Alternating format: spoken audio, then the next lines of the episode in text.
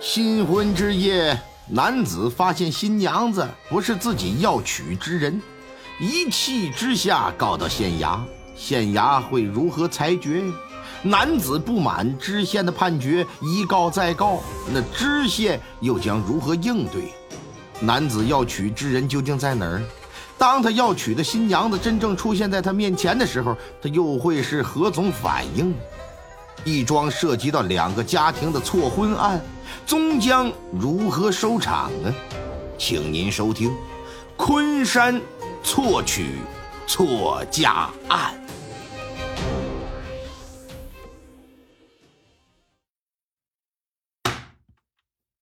孔雀东南飞，真心永伴随。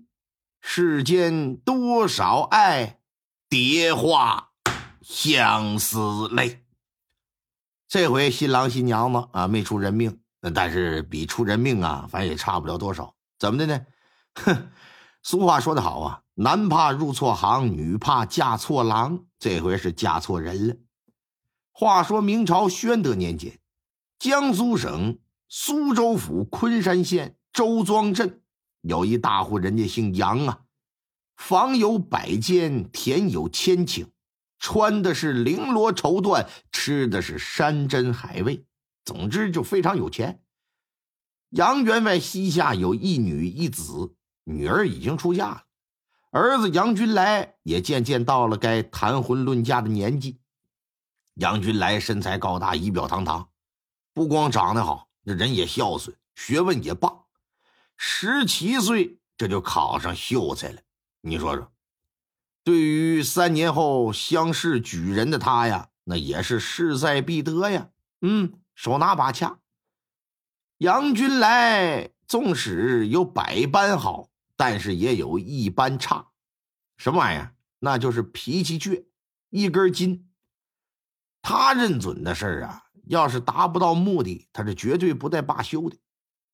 宣德三年，杨军来就已经十八岁了。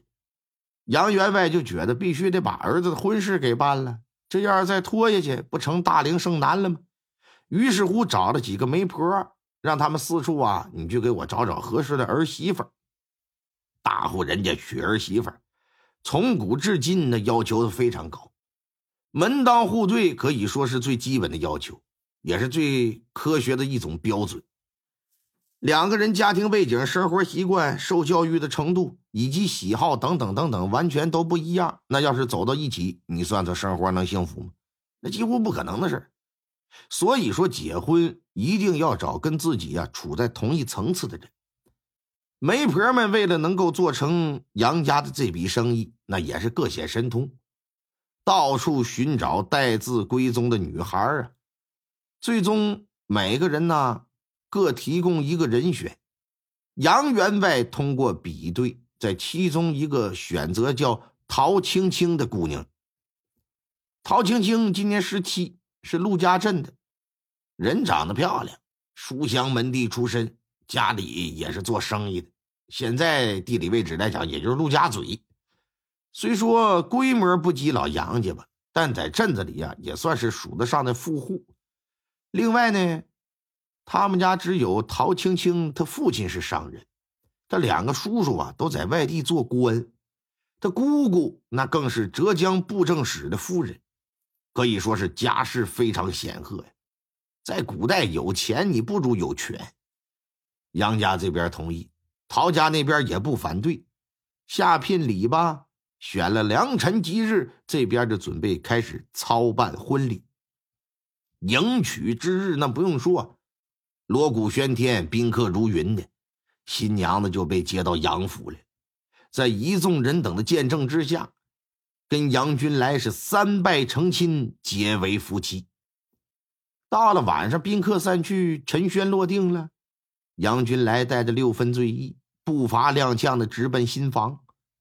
新房啊，被红色所覆盖，在烛火的映衬之下。哎呀，不仅喜庆，还透着一股子难以言说的氛围，挺暧昧。看着坐在床上的新娘子，这新郎官双眼发直，嗓子眼发干。关上门，迫不及待的奔着床就来了。在此之前呢，杨君来虽说常听人谈论鱼水之欢如何美妙，可从未进过女色，也没有尝过其中的滋味，所以对此也是非常的向往。如今是他大喜之日，想到即将要发生的事情，是又激动又兴奋，以至于来到床旁，伸手去掀盖头的时候，整个人的手都是抖的。俗话说得好，那灯下看美人是越看越精神呢。先前这两个男女也没见过面啊光听媒婆说这姑娘怎么怎么好看，那倒是也看过画像，可这真人立体的究竟长得什么样呢？他不知道。你看看，今天见着真人了，发现跟画像相比呀，还是要逊色几分的，但也称得上是漂亮俩字儿。特别是新娘低头含羞的表情，让喝了不少酒的杨军来这心是砰砰砰来回直跳，热血沸腾啊！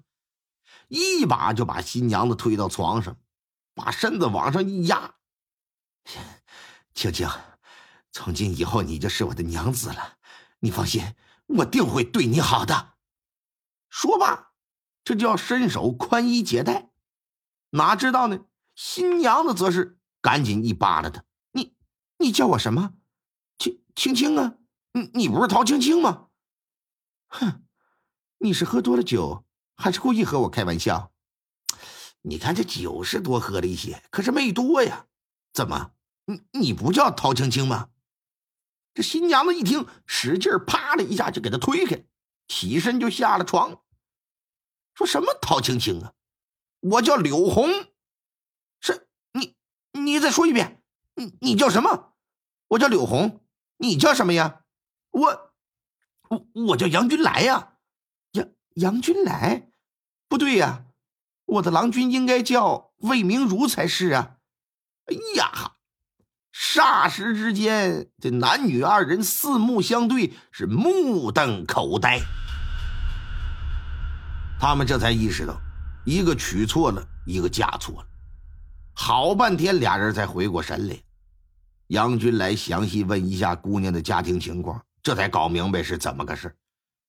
这姑娘今年才十六，是张浦镇人士，家里不仅是书香门第，还经营啊丝织品，家资丰厚，在整个昆山呢也能排得上数。半年前呢，柳红和这个周氏镇的秀才魏明如定了亲。并于今日定的是完婚，柳红以为自己去的是魏家，哪成想怎么来到杨府了呢？而且根本不认识吗？这不是，这可真是闹出天大的乌龙。